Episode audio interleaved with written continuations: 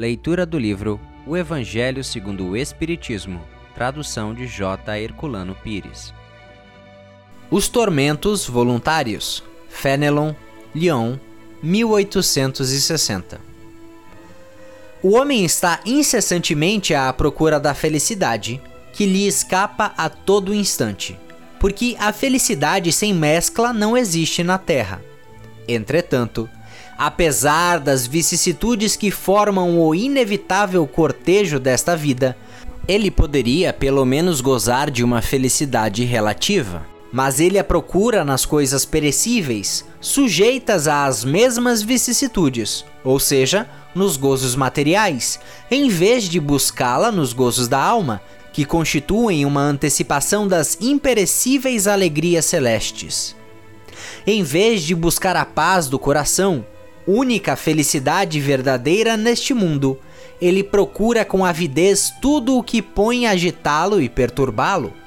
E, coisa curiosa, parece criar de propósito de tormentos que só a ele cabia evitar.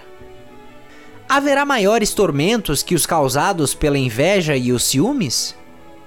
Para o invejoso e o ciumento não existe repouso. Sofrem ambos de uma febre incessante. As posses alheias lhes causam insônias. Os sucessos dos rivais lhes provocam vertigens. Seu único interesse é o de eclipsar os outros. Toda a sua alegria consiste em provocar, nos insensatos como eles, a cólera dos ciúmes. Pobres insensatos, com efeito, que não se lembram de que, talvez amanhã, tenham de deixar todas as futilidades, cuja cobiça lhes envenena a vida.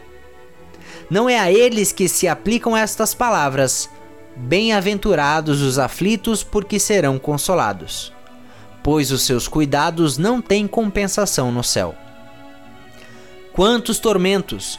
Pelo contrário, consegue evitar aquele que sabe contentar-se com o que possui, que vê sem inveja o que não lhe pertence, que não procura parecer mais do que é. Está sempre rico, pois, se olha para baixo, em vez de olhar para cima de si mesmo, vê sempre os que possuem menos do que ele. Está sempre calmo, porque não inventa necessidades absurdas e a calma em meio às tormentas da vida não será uma felicidade? Muito obrigado por assistir o nosso podcast. Se você gostou, deixe seu like e compartilhe. Dessa forma, poderemos juntos espalhar cada vez mais a luz do Cristo Consolador.